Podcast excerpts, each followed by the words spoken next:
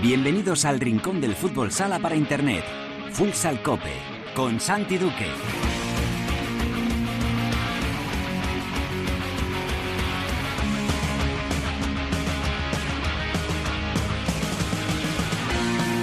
Hola, ¿qué tal? Bienvenidos a Futsal Cope, la casa del fútbol sala en cope.es.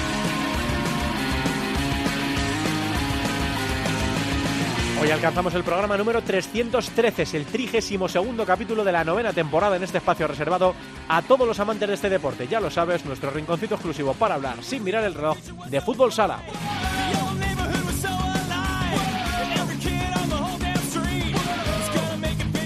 Estamos en jornada de entreguerras del final de la liga regular del principio de los playoffs, circunstancia que se aprovechó para la disputa de la Final Four de la Copa del Rey. Triunfo para el Barcelona, para el Barça Lasa, segundo de la temporada tras la consecución de la Copa de España en una vibrante final con Jaén que superó a Spil. El Barça hizo lo propio con Movistar Inter. Ferrao fue decisivo con un golazo de tacón a apenas 20 segundos del final. Hablaremos enseguida con Carlos Wagner, la pantera de Chapeco. En la tertulia vamos a analizar lo que ocurrió en esta Final Four de Ciudad Real, formato que se estrenó en la Copa del Rey, muy atractivo y que fue un éxito además organizativo y analizaremos los playoffs que están por llegar y que arrancan este próximo fin de semana. Hoy lo haremos con Óscar García, con la leyenda Julio García Mera, ex jugador y es director general de Movistar Inter, y con Teresa Sendín. En Futsaleros por el Mundo, con la directora, hoy viajaremos hasta Francia para hablar con Josete, jugador del Nantes Metropol. Albada nos contará la actualidad en el fútbol sala femenino y Yolanda Sánchez nos hablará del final de la liga y de cómo queda el playoff por el ascenso en segunda división. Será todo como siempre con la mejor música, la que selecciona para Futsal Cope nuestro DJ particular, el manager de Megastar, Perico Sainz de Baranda. Todo preparado para empezar con José Colchero en el control de sonido. Esto es Futsal Cope.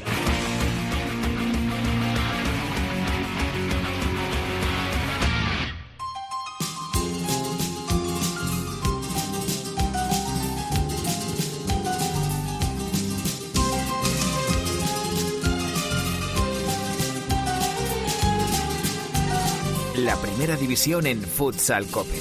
Mira la cara a cara que es la primera. Que es la primera. Mira la cara a cara que es la primera. Mira la cara a cara que Bueno, es la que somos un programa en el que puede sonar cualquier tipo de música, yo creo que ya ha quedado demostrado a lo largo de estos más de 300 capítulos que llevamos. Eh, Perico recurre a las sevillanas en honor a que estamos en plena Feria de Abril. Apostamos por un género musical del cual nunca habíamos puesto nada en Futsal Cop. Esta semana toca sevillanas. Vamos a repasar las canciones más típicas que no solo se bailan estos días, sino también el resto del año. Empezamos con este Mira la cara a cara que es la primera. Esta sevillana es de las más reconocibles y cualquiera, por poco tiempo que haya pasado en el Real, la tarareado alguna vez.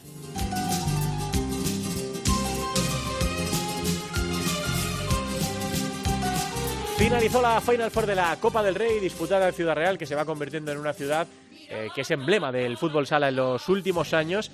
Se reeditó la final de aquella Copa de 2015, pero en este caso la balanza cayó a favor del Barça Lassa, que con un gol de Ferrao apenas 20 segundos del final puso el 3 a 2, luego llegarían dos tantos más en una final trepidante frente a Jaén Paraíso. Nos escucha ya uno de los grandes protagonistas, no solo del partido, sino de la temporada. En el conjunto azulgrana es el pívot del Barça, Carlos Wagner Ferrao. Hola Ferrao, ¿qué tal? Muy buenas tardes. Hola, muy buenas tardes. Enhorabuena por el triunfo y por el título y por ese golazo, eh, Ferrao, que eh, bueno, ha ido corriendo como la pólvora, ¿no? De, de, WhatsApp en WhatsApp, se ha convertido en viral y dio la victoria prácticamente a, a tu equipo en una final muy, muy complicada. Bueno, pues sí, la verdad, muy contento por el gol, por, el título, pero es lo que hemos dicho después del partido, pero sobre todo cómo ha reagido el equipo después de, ir perdiendo la primera parte un 2-0.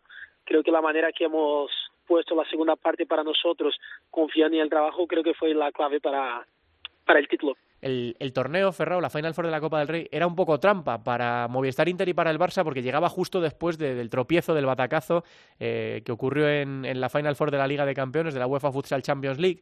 Eh, el primer partido de la semi contra Inter fue muy dura y sabíais que Jaén os lo iba a poner muy complicado. Cuando el partido se empieza perdiendo como se empezó, eh, Ferrao, por ese 0-2, ¿se os cruza algún fantasma, alguna sensación de decir, madre mía, se nos va a escapar también este, este título? Bueno, creo que después de lo que hemos pasado para llegar hasta la final de la Copa del Rey, que fuimos a la Casa de Península cuando estaba en su mejor momento en el Pozo, ahí en Murcia que nos costó y conseguimos el pase en las semis a la Final Four en los penaltis y después de un partidazo contra Inter, creo que nosotros sabíamos lo que nos había costado estar ahí y es lo que hemos hablado en la media parte, que no podría dejar escapar después de, de todo lo que hemos sufrido para estar en la final. Así que creo que hemos confiado todos en el trabajo. Sí que ir perdiendo a 2-0 contra Jaén, que es un equipo muy, muy sólido, no, no, nos viene un poco de preocupación de saber, será difícil remontar aquí, pero creo que la confianza que tuvimos en todos y, y el trabajo en equipo fue lo que nos dieron la, la victoria. Eh, me imagino que a todo el barcelonismo le, le, dolió muchísimo la eliminación en la, en la Copa de Europa, eh, Ferrao, pero tú no pudiste jugar. Esto todavía tuvo que ser más duro verlo desde fuera. Todos los deportistas comentáis que en la cancha se pasa mal, pero depende de ti, eh, tienes un, una influencia en lo que ocurra, pero que desde fuera es un horror. Eh, ¿cómo, ¿Cómo viviste ese, ese partido contra Kairat? Muy, muy mal. La verdad es que lo, lo que me has dicho tú, que viviendo desde fuera, creo que para un jugador después de la, las lesiones es lo peor que puede pasar estar en un partido, sobre todo en una, en una semifinal de Copa de Europa, un partido importantísimo, no poder jugar los nervios que tiene y todo es, es algo que no puedo imaginar porque, como he dicho, si está en la pista ahí, al final tú puedes ayudar, puedes intentar hacer algo. Desde fuera lo que puede ayudar es intentando apoyar tu, tus compañeros o alguna cosa que puedas ver, pero al final tú no puedes hacer nada para, para cambiar el ritmo del partido. Así que yo particularmente que no me gusta estar fuera ni de los entrenos, me, me lo pasé muy mal, pero bueno, confiaba en el equipo que podría pasar. Bueno, fue un partido que se nos escapó de las manos, pero que la verdad que para un jugador desde fuera es brutal. Mm, la semifinal contra Movistar Inter, bueno, Inter llegaba igual de tocado que vosotros, eh, Ferrao, o peor, porque ellos no vienen de ganar la, la, Copa de España, o título que vosotros sí, sí que ganasteis. Bueno, fue verdaderamente tensa, pero, pero fue muy, muy bonita. Eh, y ahora, eh, pues todavía queda por decidir la liga, ¿no? Esos partidos eh, vosotros caísteis el año pasado en la Copa de Europa, me refiero. Parece que ahora el Barça le tiene cogida la, medida a Movistar Inter, pero todavía queda el desenlace también en el, en el título de liga. ¿Cómo afrontáis estos playoffs que están a punto de, arrancar? Bueno, creo que los títulos que hemos ganado esta, esta temporada la Copa de España y la Copa del Rey nos sirvieron para dar un poco más de confianza en el trabajo que veníamos haciendo, pero además de, del momento que vive Inter, que este año no estuvo a su nivel de, de los últimos años, creo que es, bueno, el mejor equipo del mundo, sino uno de los mejores, y sabemos la, el potencial que tiene. Así que nosotros no damos nada por ganado, tenemos que estar concentrada al 100%, primero ahora pensando en cuartos que es el Levante y después por casual si toca a nosotros Inter en una semifinal, sabemos que Inter esté como esté es un equipo buenísimo que compite al máximo nivel donde cualquiera, cualquier desconcentración nos, nos costará la liga. Mm. Eh, la verdad es que tu regreso no pudo ser mejor. Dos goles en la semifinal contra Movistar Inter, dos goles en la, en la final. Estás siendo Ferrao absolutamente decisivo también en la, en la liga. El equipo te echó mucho de menos, eso lo, lo vio cualquiera en la, en la Copa de Europa. Eh, queda todavía por definir el título de liga, pero eh, a, a, capítulo personal, en tu rendimiento individual, eh, ¿estás en tu mejor año, el mejor año de tu carrera, Carlos? Bueno, creo que, que uno de los mejores años desde los últimos años creo que me encuentro muy bien jugando como jugando en el club. Creo que la confianza también que me puso el staff y el club fue una de las principales cosas para, para también poder estar a este nivel. Pero creo que esta temporada sí, por, por poder también estar a este nivel, pero sobre todo cuando estamos jugando los títulos y hemos ganado dos y pueden ayudar con goles o en juego, creo que lo considero esto porque un jugador quiere ganar siempre y, y si estás bien y no ganas al final te, te falta algo y este año estamos empezando a ganar los títulos y creo que para un jugador este es lo, lo, principal, además de, de jugar bien, los goles, todo ayudar, pero cuando, cuando puedes ayudar con goles y todo y ganar los títulos para, para un jugador creo que no hay cosa mejor y, y por eso creo que es uno de los mejores años. Hmm, son 29 goles ya en la Liga Nacional de, de Fútbol Sala, a falta de lo que ocurra en los, en los playoffs. Eh, me manda tres preguntas para ti Gustavo Muñana, que ya sabes que es el comentarista en la Liga Sports TV, eh, presentador de, de, Pista Azul, y un admirador, como ocurre en mi caso, nosotros somos grandes admiradores tuyos, Ferrao. Eh, creo que fuiste un regalo para la Liga Nacional de Fútbol Sala cuando llegaste hace ya cuatro temporadas. Y me, me, dice Gustavo que te pregunte cómo has vivido tu evolución desde que llegaste. si has cambiado mucho tu rol, tu manera de, de, entender el fútbol sala desde que llegaste al, al Barça en aquella temporada? Bueno, muchísimas gracias primero por las palabras, a ti y tanto a Gustavo. Y bueno, la verdad es que sí, creo que cuando vienes de una liga, yo sufrí muchísimo cuando me fui de Brasil a Rusia, cuando llegué ahí, la adaptación y todo, que ya cambiaba mucho el fútbol sala, lo he sufrido, pero cuando vení de Rusia para acá creo que lo sufrí un poco más por porque España es un juego mucho más más inteligente, mucho más táctico, que por ejemplo en Rusia va mucho más por la fuerza física y eso. Entonces la verdad es que lo he sufrido muchísimo. Creo que poco a poco fui evoluyendo, tuvo suerte también de, de poder jugar con, con grandísimos jugadores que para mí fueron los mejores en, su época, que fue Wilde, Ari, Gabriel, Saad, creo que me ayudaron muchísimo en el tramo de adaptación y bueno, creo que la, la adaptación, la adaptación creo que sufrí un montón, pero poco a poco, cada año que fue pasando, creo que fui mejorando un poquito, cogiendo las cosas que tenía de, de la liga, de aquí, y aprendiendo a jugar más con, con cómo se juega en España. Hmm. Hay una pregunta que me hace Gus, que es eh, para, para, gente que sigue también el, fútbol sala brasileño y un poco la rivalidad que ha habido entre España y Brasil en los últimos años. Eh, después de lo que ocurrió en la Final Four de, de la Copa de Europa, eh, Ferretti, una persona que tú conoces bien, hizo una encendida defensa del juego de, de pivot, Ferrao, frente al juego de cuatro, que es algo que, bueno, uno de los debates que hemos tenido en nuestro deporte en los últimos años. Tú como pivot dominante, como pivot de referencia, ¿entiendes que haya muchos equipos ahora que, que opten por jugar sin pivot, que jueguen con, con cuatro? Bueno, pues sí, creo que son dos maneras distintas de jugar donde si las dos se puede sacar mucho rendimiento. Creo que hay partidos, es lo que hemos dicho aquí, que nosotros también muchas veces jugamos más 3-1, otras veces de 4. Creo que son dos maneras distintas pero muy eficaces. Creo que hay partidos que el partido te condiciona más a, a poder jugar de 4 y hay veces que, que el juego de 3-1 te condiciona mucho mejor contra algunas defensas. Creo que para, para mí el ideal para cualquier equipo sería poder utilizar las dos cosas, porque hay veces que el juego de cuatro no va a entrar y con un pivo quizá tú, tú puedes sacar mucho provecho, como de la misma manera hay veces que 3-1 tampoco entra y tú puedes aprovechar el juego de cuatro. Creo que una mezcla de los dos para mí sería la forma ideal para, para jugar. Y en esta batalla tremenda, eh, Ferrao, que hay en, por el trono mundial entre, entre España y Brasil, lo último lo vivimos hace bien poquito, en ese, en ese doble desafío eh, que se disputó en, Cáceres y en Madrid, que, que, tanto disfrutamos, que terminó cayendo del lado de, de, tu selección, de la selección brasileña. El trono del fútbol mundial se pone en juego de nuevo la próxima temporada, en el Mundial de Lituania 2020. Tú no pudiste estar en, en 2016. Eh, fuera de lo del Barça, fuera de, los títulos, de la lucha, de, de, esa pelea por ser el mejor equipo del mundo, me imagino que es tu, próxima, tu, próximo, Ferrao, gran objetivo, ¿no? Eh, recuperar el trono mundial para, para Brasil, eh, arrebatárselo a una Argentina que sorprendió a todo el mundo en el último mundial y que eh, Brasil quiere volver a tener la, la medalla de oro de, del Mundial de Fútbol Sala, ¿no? Sin duda, bueno, primeramente Brasil, una selección que siempre ha, ha ganado muchos títulos mundiales, que siempre ha tenido mucho mérito en todo esto. Bueno, yo primeramente quiero trabajar para poder estar ahí y si, y si estoy, claro, creo que para un jugador es el principal, la, la principal competición a nivel de nuestro deporte para un jugador y, y yo sin duda quería estar a mi mejor momento para poder ayudar a Brasil, sea como sea, a conquistar otra vez este título. Creo que hoy por hoy nosotros ya sabemos que el fútbol sala ha cambiado muchísimo, que equipos que antes no tenía muchas ocasiones contra un Brasil, contra España, contra propia Rusia, que hoy por hoy físicamente a un partido te puede pasar de todo. Creo que un mundial para ganar hoy es mucho más difícil que a muchos años atrás, donde la calidad siempre se sobresalía todo.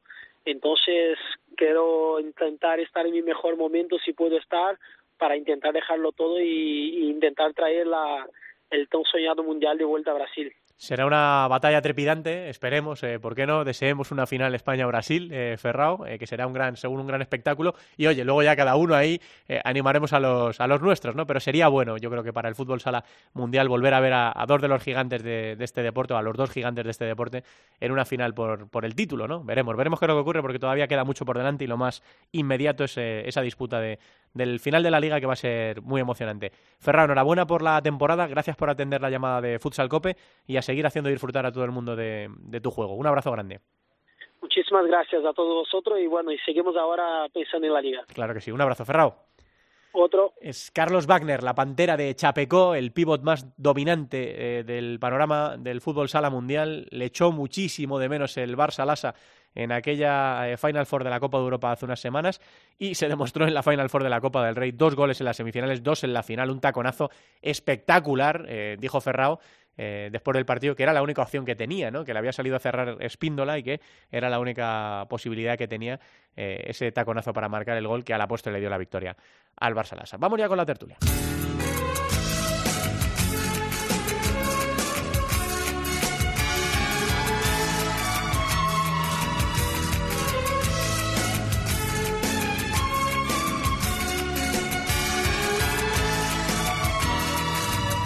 La tertulia de Futsal Cope. Yo iba de peregrina y me cogiste de la mano. Me cogiste de la mano. Yo iba de peregrina y me cogiste de la mano. Me preguntaste el nombre, me subiste a caballo. Me subiste a caballo, fuimos contando las flores que salen nuevas en mayo. Y me di cuenta enseguida que estaba enamorado. María del Monte, Cántame. Este tema la confirmó como una de las grandes de este género desde el 88, cuando sacó el disco que lo contenía. Colean estas sevillanas dedicadas a la romería del Rocío y a sus fieles. Le voy a preguntar y aún así me pongo un poco delante del toro porque no sé por dónde va a salir. Está por allá el gran Julio García Mera. Hola Julito, ¿qué tal? Buenas tardes. Hola Santi, ¿qué tal? ¿Tú esta la has bailado alguna vez? Eh, no, no, no, no, no la he bailado, pero me gusta, me gusta. Lo que no sé si soy la peregrina o a que le cogió de la mano. No no. Te sé decir, no te sé decir. Bueno, ya sabes que aquí eh, Perico pone la música y aquí puede sonar cualquier cosa, ¿no? Y hoy estamos con la semana de, la, de las sevillanas en la, en la feria de abril, así que bueno, pues eh, pa- para gustos los, los colores. Bueno, ¿dónde te pillo? Te pillo conduciendo, ¿no? Sí, sí, voy por aquí. Bueno, eh, mi oficina es el coche casi, estoy todo el día en el coche. que- Una casita rodante, que diría mi madre, ¿no? Es el, Sí, sí, el coche. sí. Bueno, ¿cómo te va? Porque te- la gente del fútbol sala te volvió a escuchar el otro día en la, en la Final Four, en, en en 4. Eh, ¿Cómo le va todo a Julio García Mera? Que hay mucha gente que te ha perdido la pista, Julio. Bien, no va mal, sí, pero sí, la verdad es que sí que cuando me propusieron desde Mediaset comentarlo, me entró un poquillo de vértigo, de, porque es verdad que una vez que al final te desentrenas, o sea, estás- en cuanto das un pasito a un lado, pues es verdad que te alejas y, y lo veo un poquito, eh, por un lado con nostalgia, pero por otro digo, mira, pues eh, como está el panorama, bueno, pues vivo aparte y lo, vi- lo vivo con, con, con mucha curiosidad. Me encanta, la verdad es que me encanta verlo, me encanta ver a los niños, me encanta ver a los mayores, me- eh, pero lo veo ahora un poco desde, desde un poco la lejanía y eso yo creo que también te ayuda, ¿sabes? Te- Lo ves, lo ves de, de mejor manera, claro. Vamos, si quieres, con, con lo más inmediato, ¿no? Esos partidos que, que comentasteis. Una Final Four que yo creo que el experimento Julio ha funcionado, ¿no? Que es un formato eh, chulo, ¿no? Que reúne además en una ciudad como pasa con la Copa de España, pero en un formato un poco Sí. más reducido. Y además los equipos lo dieron todo para que resultase un espectáculo tremendo, ¿no? Desde las semis a, a la final. Yo creo que ese formato, como dices, es- esa manera de enfrentarse y de reunir a, los equipos en pocos días es muy chulo. Por un lado es chulo, es interesante, se reúne a, yo lo que decía en la tele, ¿no? Que, es una maravilla y que, invitábamos a toda la gente que no ha acudido a, a ver esos esos espectáculos tan de cerca que, vayan, porque ves a las familias y ves a los niños y, a- y al abuelo y, y la familia junta y, a- y cómo conviven las diferentes aficiones y eso es precioso. Pero quizá también, eh, pensando en los jugadores, es mucho tute, porque al Sí. final, en dos días consecutivos, eh, por ejemplo, en, en el caso de, de Jaén, llegó muy castigado ya en los últimos minutos y se veía que los chavales que, que, que no les iban mal las piernas, ¿no? Entonces, bueno, están acostumbrados, pero bueno, si se le facilita más la vida también a, Sí. al jugador, pues a lo mejor un, un viernes domingo, ¿sabes? Distanciarlo Sí. un poco y que haya descanso, también puede favorecer a- al espectáculo, yo creo. Un poco como, como hicieron en la Final Four de la Copa de Europa y yo creo que como estaba pensado en principio en la Final Four de la, de la Copa del Rey, hacer viernes domingo, aunque al final se condensó todo en, Sí. en un fin de semana. De lo deportivo, Julio, de lo que ocurrió, bueno, evidentemente el Barça podía ganar, eh, venían Inter y Barça, lo hablábamos ahora con Ferrao, muy exigidos después del batacazo tremendo que se pegaron en, en Almaty. eh, y al final, pues volvió a caer la, la cara del lado de- del Barcelona, sumó su segundo título de la temporada. Era el que mejores sensaciones estaba, estaba registrando, ¿no? Después de su campeonato de la liga regular y quizá de haber hecho una temporada un poco más normal que la de Inter, que ha sido una montaña rusa, pero casi todo con, con malas noticias para el conjunto eh, madrileño, ¿no? Que de momento, bueno, pues se peleará por, por la liga, con la presión también de clasificarse para la Copa de Europa y de Jaén y de Aspil, que vamos a decir, ¿no? Que los de Pato compitieron fenomenal, que no corrieron eh, o no, no, les sonrió tampoco demasiado la fortuna en esa semi y que Jaén compitió como hace siempre, ¿no? Llevó al Barça a 20 segundos del final con empate a 2, habiéndose puesto 0-2 por delante. Eh, bueno, pues la verdad es que eh, todo lo que ocurrió fue muy, muy espectacular. Sí, vamos, has hecho muy buen resumen. ya lo siento. Pero sí, vamos, básicamente eso. Bueno, yo, yo creo que lo dije en, en la tele. Eh, el equipo de Pato es para quitarse el sombrero lo que hace Pato con, con su equipo cada año lo va mejorando y siempre mejora las expectativas que tiene, ¿no? Y bueno, yo creo que eh, yo si fuera aficionado o, o directivo o cercano a, a Spiel estaría, vamos, más que encantadísimo y el trabajo de Pato es increíble. En cuanto a Jaén, pues que son unos competidores, son unos caníbales, a mí me encanta la presencia, cómo, cómo lo dan todo, cómo te llevan al límite, como tú dices, y al final llegaron muy cansados los chavales. Eh, en cuanto a, a Movistar, yo lo que veo, hay una cosa, lo que veo ¿eh? desde Sí. fuera, que yo estoy muy fuera, ¿eh? o sea, que lo que vi desde fuera, que es la, la parte menos buena, se puede decir que eh, este año le ha cogido la medida al Barça y le pasa como eh, le pasaba al Barça antes con Movistar, que es que incluso aunque juegue bien, como en la segunda parte que Movistar es- fue superior a él, a- al Barça te gana, ¿no? Esa sensación es muy amarga para los Sí. equipos grandes, que es, mm, "Joder, est- estoy, o sea, hay un, un tramo de partido, 10, 15, 20 minutos que juego mejor y aún así pierdo, ¿no? Eso es justo lo que le pasaba al Barça antes y este año parece que la tendencia se ha invertido, entonces, bueno, yo creo que en los playoffs es algo que tienen que, que, que yo creo que arreglar y que lo van a arreglar y, y luego un poco también lo de mm, pues cortar ahí la conexión con, con Ferrao que, que fue un dolor de cabeza en- especialmente en el primer tiempo contra Movistar y la nota buena o positiva que yo vi en el Movistar es que el segundo tiempo pues fue una avalancha yo lo, lo estuvimos viendo todos y eh, yo creo que, que han llegado van a llegar al playoff con la, la sensación y ese juego ese que, que le ha hecho grande a, a Movistar, es decir, que te, que te lleva por delante. ¿no? Yo creo que eso, y en cuanto al Barça, cada año va subiendo un peldaño. O sea, es verdad que la semana anterior, tanto Movistar como, como Barça cayeron ahí en, en Copa Europa, pero, pero el Barça yo veo que cada vez el equipo, el trabajo ese de Andreu, de Miguel Andrés, dándole tiempo y fichando bien, porque creo que han fichado bien, sobre todo con, con Marcenio, yo creo que le han dado un salto importante, aunque luego al final, si te das cuenta, en la final recurrieron a la conexión Diego Ferrón. Diego que, Ferrón, Con esa conexión, vamos, es que es una maravilla verles jugar juntos. Eso, sí, eso, en, eso en cuanto a- al, al Barcelona y a Inter, de lo Sí. que ocurrió en esta, en esta Final Four. Se incorpora a la tertulia Óscar García. Hola, Osquitar. Eh, pues lo mismo que le he pedido a Julio, que, que hagas un, un balance de qué te pareció eh, la actuación de los cuatro equipos en, en Ciudad Real. Pues me lo pones complicado después de que hable Julio. No, pues eso, el Barça en ese sentido yo creo que tiene eh, pues ese pose de madurez, ese, ese haber perdido, ese eh, no sé si hacer como, un sofrito que vas perdiendo, vas perdiendo, vas madurando poco a poco y al final encuentras el punto. Entonces eh, yo creo que, que el Barça eh, está en ese punto. El Inter está en el, en el punto contrario, que, que no- que no encuentra por... Es verdad que las sensaciones son muy buenas, fueron muy buenas el otro día, pero al final acabas perdiendo igual y son cuatro partidos seguidos perdidos. Y entonces, pues claro, si cuando estás jugando bien, estás ganando, pierdes un partido como ese, bueno, pues mira, estás ganando, pierdes un partido como ese, se puede perder. Pero cuando vienes de perder y pierdes un partido como ese, yo creo que son más las sensaciones por los que ellos quieran tener y por, por autosatisfacción, digamos, o coger confianza que por, que por el hecho de eso. Al final son cuatro ratas seguidas y duele mucho.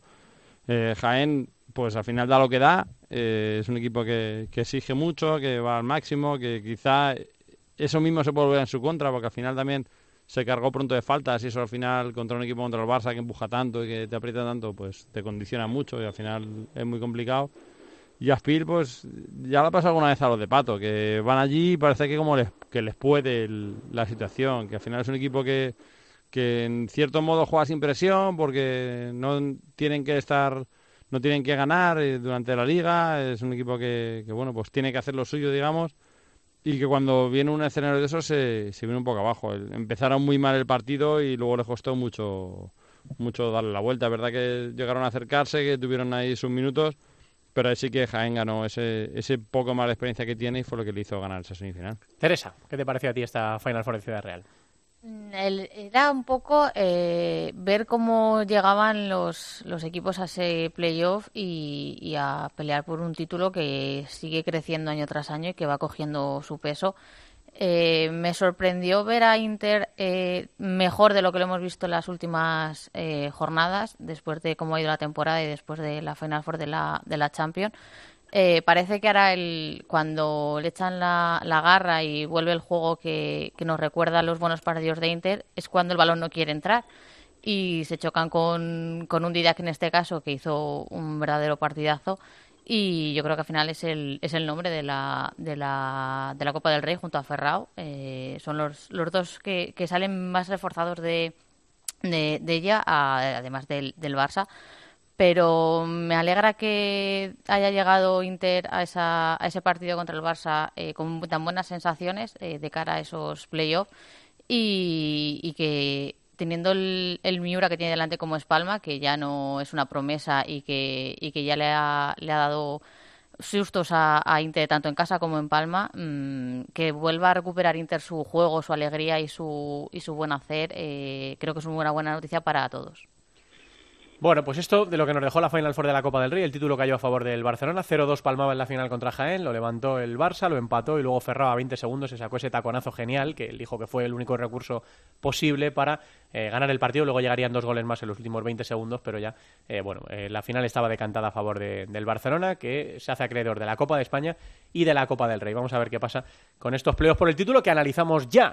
Primero contra octavo, primer cruce que analizamos.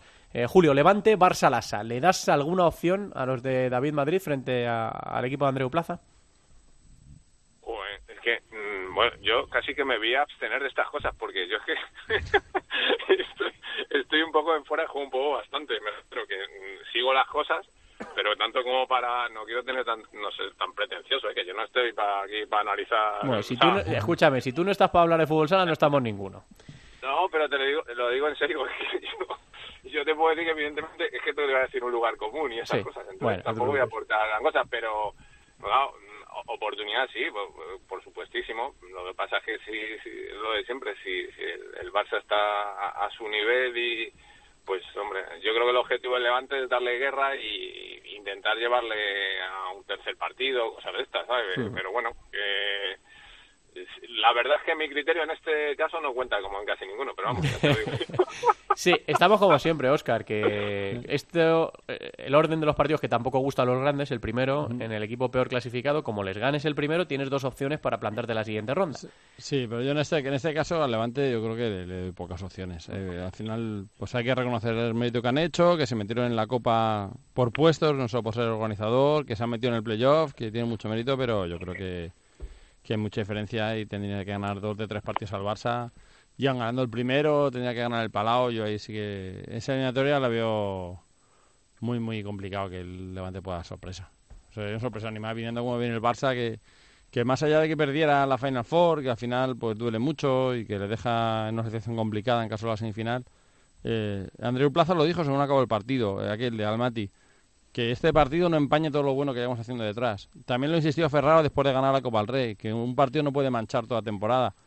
Y es verdad que, que esta Copa del Rey en ese sentido les ha venido muy bien. Les ha cargado otra vez de confianza, les hace olvidar un poco esa Final Four. Y yo creo que el Barça no debería pasar apuros para llevarse esta eliminatoria. La temporada de Levante ya tiene su mm, nueve y medio, se puede decir, con esa, con esa Copa de España y con esos playoffs. Eh, hombre, imagino que no van a tirar la toalla y que van a pelear esos, esos playoffs todo lo que puedan, pero es que está claro que la diferencia de plantillas y de presupuesto eh, les pone muy difíciles. eh, eh, ganar un partido puede ser, porque eh, todos pueden tener un mal día en, en el Barça, pero al final eh, un equipo como Barça ante un Levante, pocas pocas opciones pueden tener los, los de Valencia. Venga, repites tú, Teresa, y así cambiamos el orden. Aspil Vidal, el Pozo Murcia, segundo contra séptimo.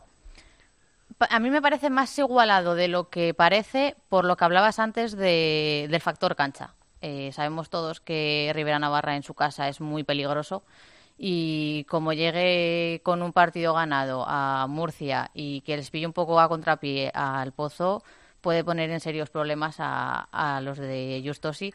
Pero me está claro que a priori eh, tendría que pasar el, el Pozo, pero no me sorprendería que hubiera por ese lado algún susto. Oscar. Mm, el- la eliminatoria para Spiel pasa por este primer partido. Si ellos consiguen ganar el primer partido, irán a Murcia sin la presión esa de tener que ganar los dos, con el pozo después de la temporada que han hecho, después de, de las buenas sensaciones, de llegar también, de ver que te puedes quedar fuera en un partido, ese segundo partido puede ser complicado. Así que yo creo que las opciones de Aspil en este, en este caso pasan por, por Tudela. En- si en Tudela gana el pozo, yo creo que ya no tiene nada que hacer. A ver, Julio, atrévete. no, sí, eh, bueno, el- lo que han dicho ellos, al final yo creo que Pato eh, va a seguir, fíjate, el otro día en el primer partido, eh, o sea, en el primer partido, encima del primer partido, cuando estaban queriendo montar, yo estaba comentando, me, me decía el narrador Luis Alberto Vaquero, ¿qué Mm. piensas de Pato?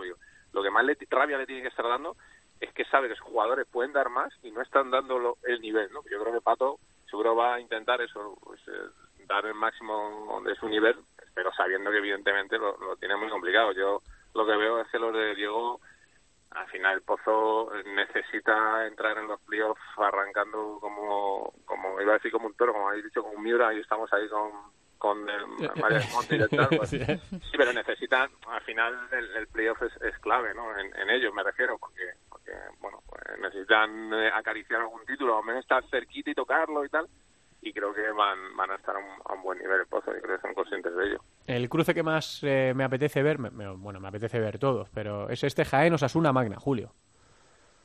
¡Fua! Madre mía. Pues bueno, do- dos equipos. Yo digo, el otro día decía que, que Jaén ya es un equipo grande porque ya Sí. ha tocado pelo, ya, ya ha ganado, ya ha conquistado títulos y a, a, a que me encanta que los Ima- Imanol es que yo es otra debilidad por, por, por la valentía que tiene, por cómo encara los momentos críticos y es lo que le falta, ¿no? Que ha estado puntito a puntito e incluso ha luchado contra los grandes y los ha estado, ha estado a punto de tumbar.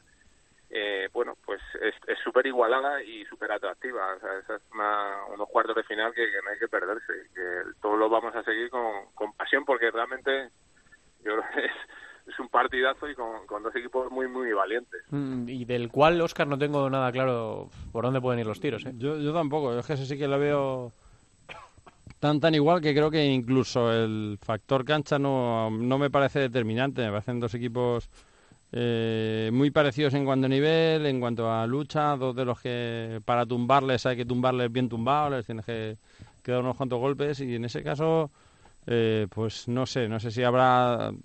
eh, ahora llegarán y ganará un equipo goleará los dos partidos y diremos, pues vaya eliminatoria más más desigualada, pero en principio no veo ni que ni que sea especial ventaja para el tener que jugar dos partidos en casa. Yo eso la veo lo veo con, con muy muy diferente, muy difícil pronóstico. Es el cruce de la ilusión, de, de aparte de ese top 3 de los equipos que quieren llegar a, a levantar el, el título de, de liga. Y estábamos acostumbrados a que las tornas fueran al revés, primero en Pamplona y luego dos partidos en Jaén. Este año se han, se han dado la vuelta en, el, en el- la clasificación y va a ser los partidos, eh, a pesar de que la clasificación no diría que, que son los más igualados, van a ser unos partidos muy chulos por, por lo que ofrecen en la pista y por, y por su forma de competir y, y va a estar muy, muy interesante ese, esa parte de- del cuadro. Y luego el partido del que, el que estábamos hablando, ¿no? El que va a enfrentar a Palma y a Movistar Inter. Si no me equivoco, le ha ganado los dos partidos. eh, Palma este liga, año, sí. tanto en, en Torrejón como en, en Palma de Mallorca. Sí, pero no en la Copa. No, en la Copa, ¿no? En la Copa ganó Inter, entonces al final estos partidos son yo creo que son más parecidos a los de Copa que a los de Liga, pero no sé, al final siempre cuesta cuesta mucho el no dar como favorito a Inter y en una, más eliminatoria de cuartos.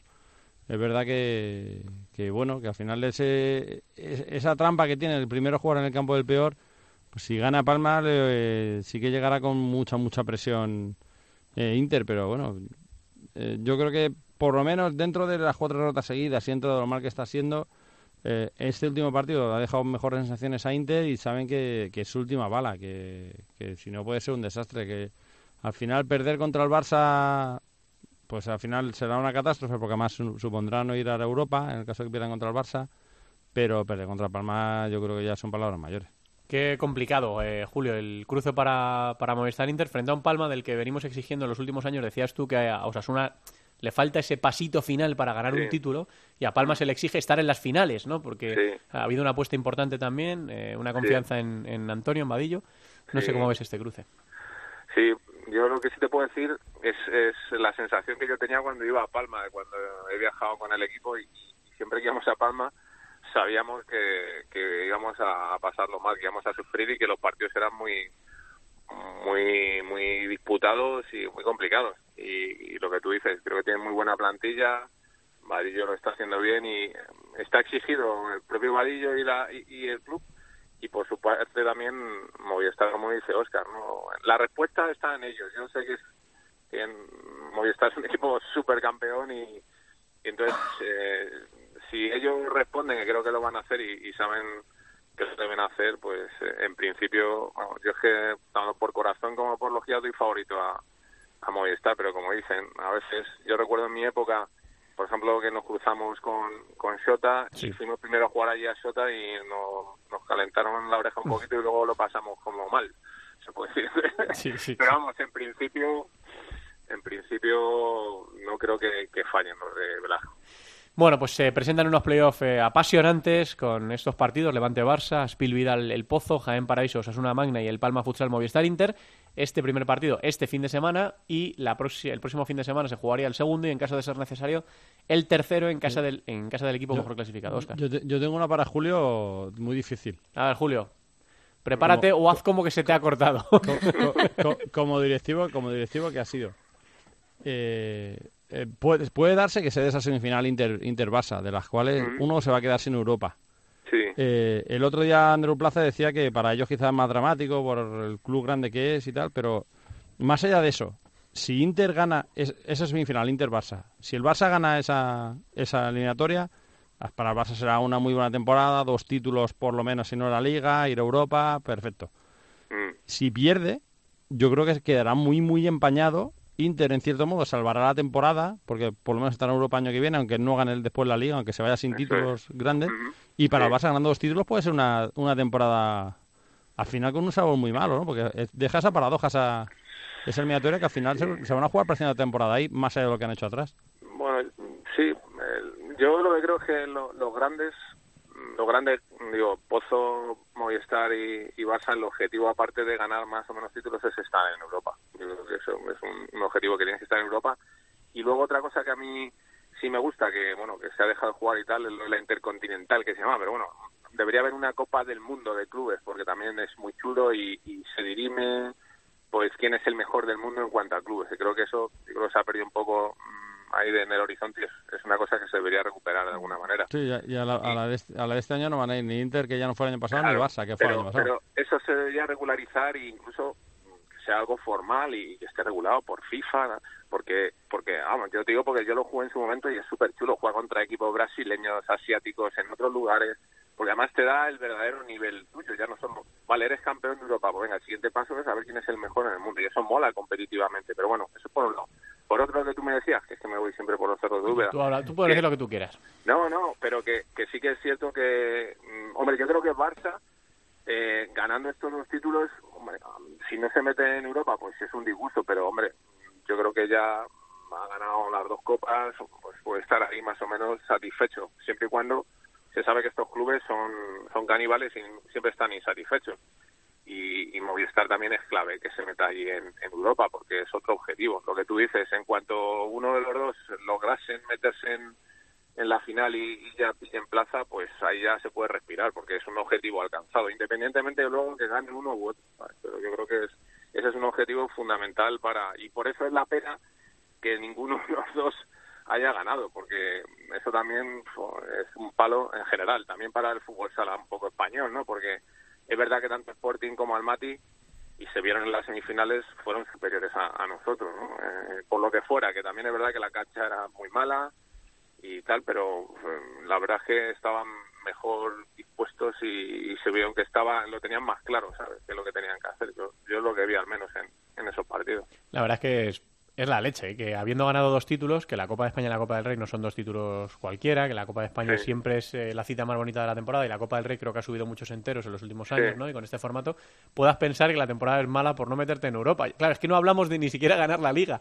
Eh, y bueno, es que el premio el premio es muy gordo, ¿no? Y para el Barça sería muy duro después de haber ganado Sí, dos el- títulos, con el- lo que el- ha costado, Oscar. Ah, sí, an- antes de Almaty, eh, hablabas con los dos y los dos te, te reconocían te re- en privado. de, Oye, no ganas ni la Copa Europa ni ganas la Liga, pero te metes en Europa el año que viene. Lo firmas. Y tú me decías, sí, sí, sí. sí. Tú fíjate, ¿eh? es la leche. Sí, sí. Sí, sí, Y- ahora mismo uno de los dos se va a quedar fuera, seguro. Bueno, pues eso es lo que está por decidirse eh, en este tramo final de la temporada, a punto de arrancar los playoffs. Los partidos se van a poder eh, ver prácticamente todos por la tele. El Levante Barça lo da Sport 3, el Aspil El Pozo lo da Teledeporte y el Palma Movistar Inter lo da la Liga Sports TV con IB3. O sea que de los cuatro partidos, tres se van, a poder, se van a poder seguir este, este fin de semana. Julito, que te agradezco mucho tu presencia en estos micrófonos, ahora que estás prácticamente retirado, ¿eh? No, Y- sí, no, sí, yo lo agradezco de verdad. Y lo que pasa es que sí que lo paso un poquillo mal porque por un lado estoy desactualizado y no controlo mucho y por otro lado es verdad que cualquier cosa como que te compromete o que, Bueno, ¿sabes? Porque bueno, el otro día fue muy gracioso. Hubo un entrenador, me hizo mucha ilusión que se pusiera en contacto conmigo un entrenador hace tiempo, que no Sí. hablaba hace años con él. Y, me, y cuando me se puso, nos pusimos a hablar, hombre, ¿qué tal? ¿Cómo te va? tal?". Y me dice, ¿y tú de, en qué grupo estás? Y yo pensé, mm, digo, ¿en qué grupo? Y yo pensé, te lo juro, digo, pues mira, es que estaba en Discovery con Eurosport, pero voy a hacer esto con Mediaset. Dice, no, no, me, me refiero a los grupos. Digo, no, no, yo es que lo de las etiquetas, me- me- ya me- me- hace tiempo que no estoy en estas cosas. no- eh, Julio, eso no lo echas de menos nada, ¿eh? Mejor, mejor. La verdad se vive mejor, sí, se Nada, vive nada. mejor. Bueno, yo estoy en el grupo del, del futsal, que es el que nos, Eso es, nos interesa. Que me alegro mucho de, de hablar contigo, Julito, que no- nos debemos un ratito aquí, una visita a la Sí, radio un y una, café, y una un guapa. café, sí, señor. Un- Bueno, un abrazo grande. gracias. Un abrazo, hasta luego. Pues nada, Osquita, vamos a ver qué nos depara los playoffs por el título que empiezan ya este, este fin de semana. Como decimos, siempre han pasado muchas cosas, pero todavía está casi casi lo mejor por, Sí, por sí, decidir. no, muy bonito lo que viene por delante. Un abrazo, Osquitar. Un abrazo. Vamos con el futsalero por el mundo.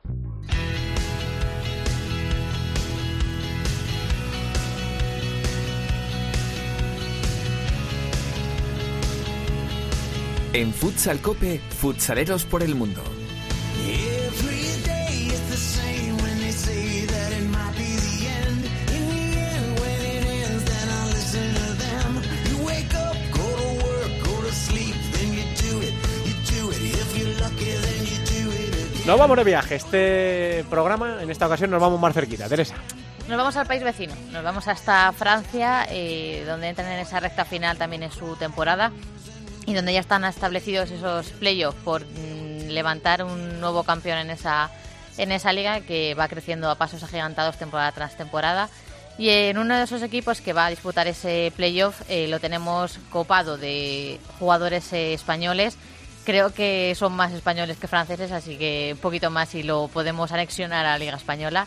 Y creo que ya nos escucha eh, desde Nantes eh, José Fernández, Josete, jugador de Nantes Metropol. Josete, ¿qué tal? ¿Qué tal?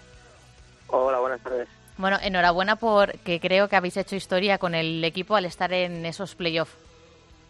Muchas gracias, sí, la verdad que eh, nos ha costado, pero bueno, lo hemos conseguido y es la primera vez en, en la corta historia de- del club que, que entra en los playoffs. ¿Cómo habéis vivido este, este momento? Bueno, eh, la verdad que, como, como te he dicho antes, eh, nos ha costado bastante porque hace cinco partidos lo teníamos muy difícil y, y al final lo hemos sacado adelante. Y lo hemos vivido, pues ya sabes, eh, hemos metido un poco el ambiente español en el, en el vestuario y al final eh, nos hemos unido todos para, para festejarlo como, como se festejan las cosas en España, porque aquí en, sí que es verdad que los franceses son un poco más, más suyos, más cerrados a la hora de festejar, pero bueno. Dilo, José, de más, eh, más si esos. ¿Eh? Claro, sí, Vale. bueno, lo podemos decir así, pero bueno, son, son más cerrados, son más suyos y, y bueno, nos hemos metido la- el ambiente nuestro español, también tenemos un, un compañero que es venezolano, entonces bueno, hemos, hemos festejado bien, bien esa, esa llegada a los playoffs. No me quiero imaginar si conseguís algo más importante. Bueno, si conseguimos algo más importante ya sería, ya no sería historia, sería, vamos, eh, entre comillas, digamos, el, el final del club, se podría decir, porque el club tiene una historia de, de tan solo dos años y, bueno, llegar a los playoffs y poder levantar el título sería sería algo magnífico. ¿Cómo vais a encarar esta parte final de la temporada? Pues bien, la verdad que el equipo está, está motivado, sabemos sabemos lo complicado que es porque jugamos contra contra un equipo que está repleto de, de brasileños también, como, como es Toulon. Eh, desgraciadamente aquí la, los playoffs son a un partido directo y en casa del mejor clasificado, entonces tendremos que, que desplazarnos a, a jugar contra, contra ellos allí, pero yo creo que tenemos tenemos muchas oportunidades, somos un, digamos, el equipo el equipo tapado, que no tiene presión, que vamos a, a jugarnos a, a muerte allí. Y yo creo que tenemos, digamos, el 50% de las posibilidades, igual que ellos, de llegar a la final.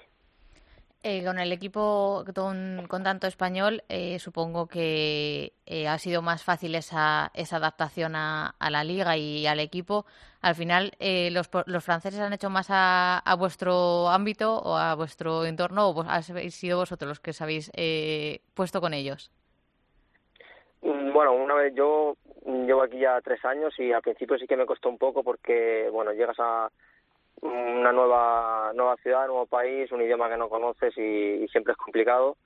Pero el año anterior también tuvimos bastantes españoles y intentamos que, que los franceses entraran también en nuestro en nuestro rollo, digamos, en nuestro mundo.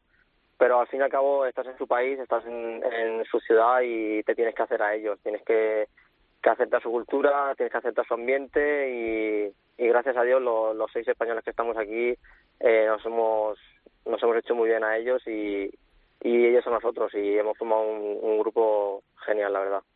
Después de tu experiencia por Francia, ¿cómo estás viendo esa evolución del fútbol sala en, en el país? No, aquí la, la evolución del fútbol sala va creciendo año tras año bastante porque eh, digamos hace hace 10 años yo también seguía un poco el fútbol sala fuera de España y aquí la liga era muy pobre, me- los jugadores no tenían mm, no sabían lo que realmente era, el fútbol sala. Y, y a partir del año pasado o el anterior eh, los clubes están poniendo los medios para para hacer que los jugadores franceses aprendan. Eh, gracias también a la clasifica a la primera clasificación histórica de Francia el año pasado para Eurocopa eh, la federación pone también un poco más de interés en el fútbol sala apuesta también por por el deporte y eso es muy bueno. Y sobre todo eh, como siempre hablamos nosotros, la llegada de jugadores de fuera, eh, brasileños, portugueses, españoles sobre todo, eh, sube mucho el, ni- el nivel de, del campeonato y, y la verdad que cada vez y cada año es más complicado llegar y, y entrar en los playoffs. ¿Y tu futuro eh, a corto plazo por dónde pasa? ¿Seguirás respirando aires franceses? Pues la verdad es que no, no lo sé. Yo acabo contrato ya este año con el club, no tengo todavía oferta de renovación y, y bueno, un jugador siempre siempre aspira a, jugar en, en la mejor liga del mundo y gracias a Dios la mejor liga del mundo la tenemos en España y, y bueno, sería un, un sueño para mí poder eh, llegar a jugar en la Liga Nacional de Fútbol Sala en Primera División, pero bueno, nunca nunca sabes lo que lo que el futuro te puede deparar y, y la verdad que aquí estamos estamos bien, estamos a gusto, pero sí que es verdad que sería un, un sueño y, y un placer poder llegar a, a la Liga Nacional de Fútbol Sala. Pues ya sabes que los sueños, José, a veces se, se cumplen, ¿eh? De momento, a seguir celebrando y a seguir disputando esta, esta temporada para ver hasta dónde sois capaces de, de llegar. Enhorabuena por lo conseguido hasta el momento y mucha suerte para lo que está por venir. José, un abrazo grande. Muchísimas gracias, un abrazo. José Fernández, Saludos. jugador del Nantes Metropol, protagonista hoy en Futsaleros por el Mundo. Teresa.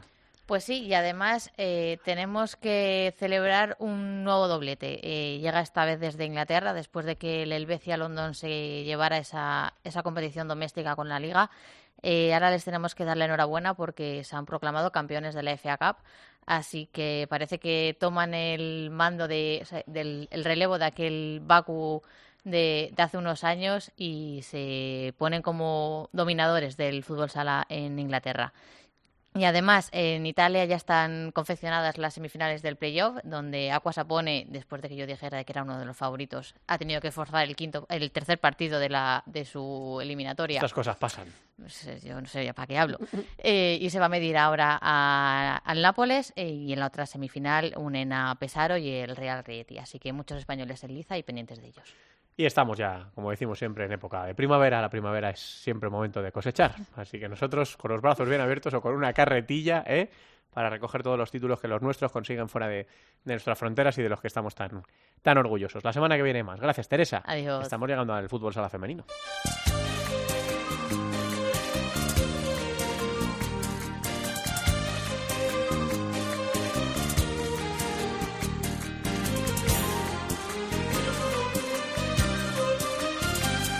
En Futsal Cope, Fútbol Sala Femenino.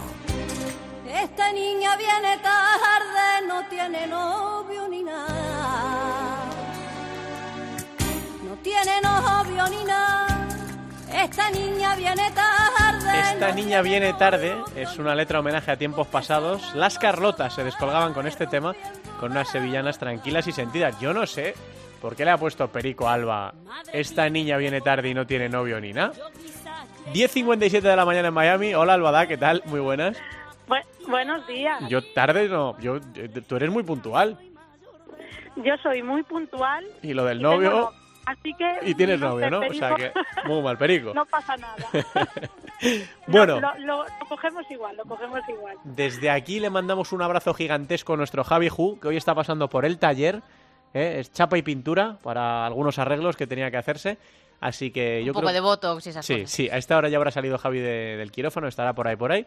Así que nada, hermano, que te esperamos de vuelta en cuanto sea posible, que te echamos de menos y que vaya todo fenomenal. Que te va a quedar un tipín para el verano. que, que no veas. Eh, Como te descuides, te lo mandamos para allá, lucir palmito en Miami, Alba, ¿eh? No pasa nada, ya sabes que nosotros somos un buen equipo y siempre nos apoyamos, así que Javi Ju, unos días de vacaciones que le vienen bien para recuperarse y aquí estamos al pie del cañón con toda la actualidad del fútbol sala femenino. Pues cuénteselo a todos los oyentes, Alba, ¿por dónde ha marchado la actualidad del fútbol sala femenino esta, esta última semana? Bueno, pues tenemos dos partes. Por un lado está el torneo Día de la Victoria que se está disputando en Moscú, que sabemos que tenemos ahí a la selección española eh, pues defendiendo ese, esa Eurocopa, ese título europeo. Es cierto que en ese torneo de Día de la Victoria lo hemos ganado en la mayoría de las ocasiones eh, y siempre se nos da muy bien, pero tenemos una buena noticia y una mala. La buena es que debutamos con una victoria muy importante 1-2 frente a Rusia. Rusia sabemos que es una selección muy difícil, con una defensa muy bien plantada, muy bien organizada. Los balances defensivos son impresionantes. Es cierto que en la Eurocopa le ganamos 5-0, pero eh, los que seguimos el fútbol sala femenino sabemos que eh, esa no es su versión eh, normal, no era su mejor versión y lo pagó con creces porque Rusia es una de las mejores selecciones de, de Europa y en la Eurocopa no estuvo al nivel. Pero bueno, en este torneo de la victoria conseguimos ganarle 1-2, pero la mala noticia viene con esa derrota que sufrimos 2-4 frente a Portugal. Es cierto que Portugal no tenía muchas ganas porque le ganamos la final de la Eurocopa en su casa y por un 4-0 contundente y la selección española muy superior, por lo que ayer era un partido en eso que, que dicen no en el fútbol de, de la revancha y consiguieron llevarse esa victoria 2-4, así que todo por decidir. Queda mañana, eh, mañana jueves, un partido muy importante para España frente a Italia, que es eh, dentro de los equipos que están disputando este torneo el eh, más flojo, podemos decirlo, así que esperemos que España se lleve la victoria y vamos a ver qué hace Portugal en ese enfrentamiento frente a Rusia para saber quién se lleva el título de, campeón en este torneo Día de la Victoria.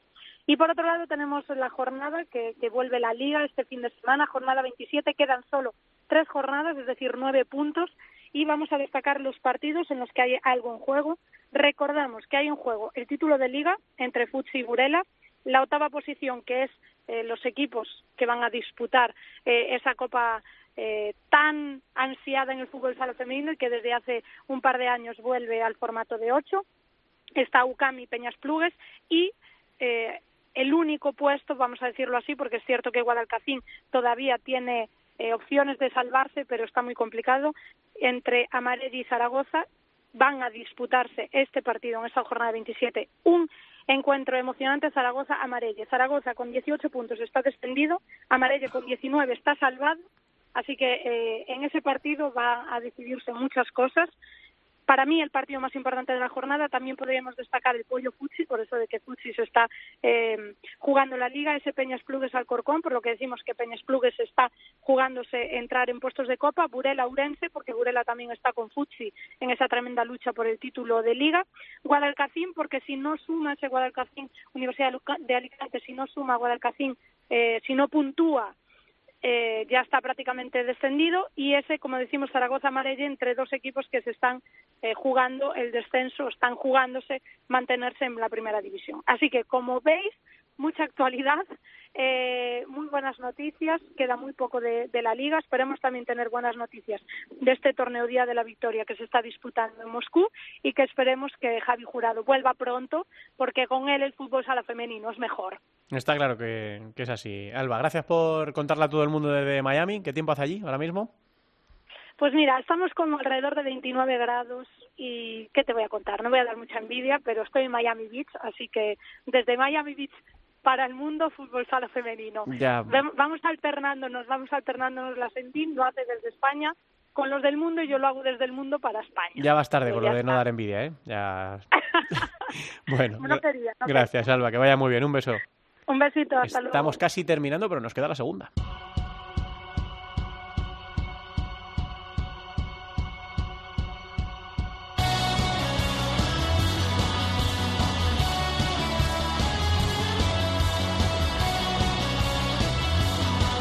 La segunda división en Futsal Cope. Terminó la liga regular en segunda división. Se confirmaron, por tanto, los tres equipos que descienden, aunque lo de Dimuró el Tenerife ya estaba bastante claro. Los equipos del playoff ya estaban decididos. Faltaba por ver también alguna posición. Nos lo cuenta todo mucho mejor que yo, como siempre, la directora Yolanda Sánchez. Hola, Yoli, ¿qué tal? Muy buenas tardes. ¿Qué tal, Santi? Finalizada la fase regular de la segunda división, ya tenemos los emparejamientos de los equipos que jugarán el playoff por el ascenso a primera división y ya tenemos también los equipos que la próxima temporada jugarán en segunda B.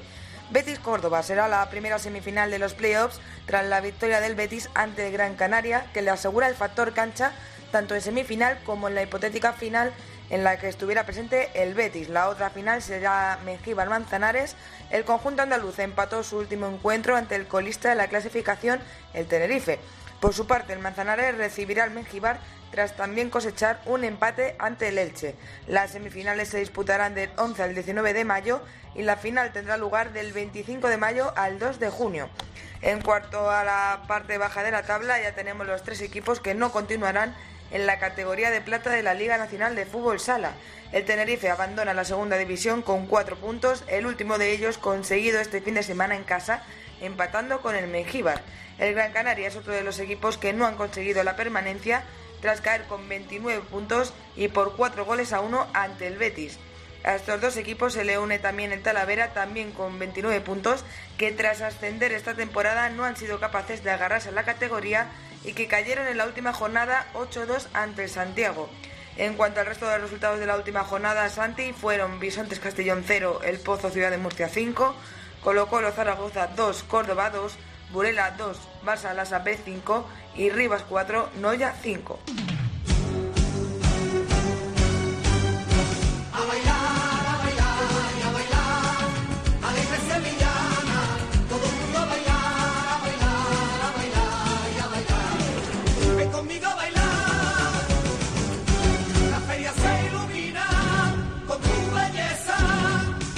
En cualquier lista de sevillanas no puede faltar esta de los cantores de Hispalis, que es A Bailar Sevillanas, una de las más típicas que se escuchan en el Real. Tú sabes que yo me casé en Cádiz, ¿no? Sí, claro. Pues me hicieron bailar. Eh, sevillanas. Y hay muestras gráficas de ello. Sí, Y porque yo no las he visto. por encima de mi cadáver. Los 20 segundos más largos de mi vida. Bueno, pa- todo hay que hacerse en esta vida. Pero oye, el grupo de, de amigas de mi mujer se prepararon durante un tiempito, no sabían, y lo gozaron allí bailando Es lo que hacer, hombre. Estas cosas avisan, se preparan, Claro, se ¿verdad? ensayan. ¿verdad? Claro. Pues a mí no me avisaron. Bueno, pues que uno está rodeado de buenos amigos, ¿no? Y estas cosas, estas cosas pasan. Mucho amor. Que mucho amor para Javi Ju y para todos los que siguen cada semana el Fútbol Sala y este podcast Futsal Cope que regresa la próxima semana con el desenlace de los primeros partidos de los playoffs por el título. Estamos ya en la recta final de la temporada. Gracias por estar ahí. Un abrazo. Hasta luego.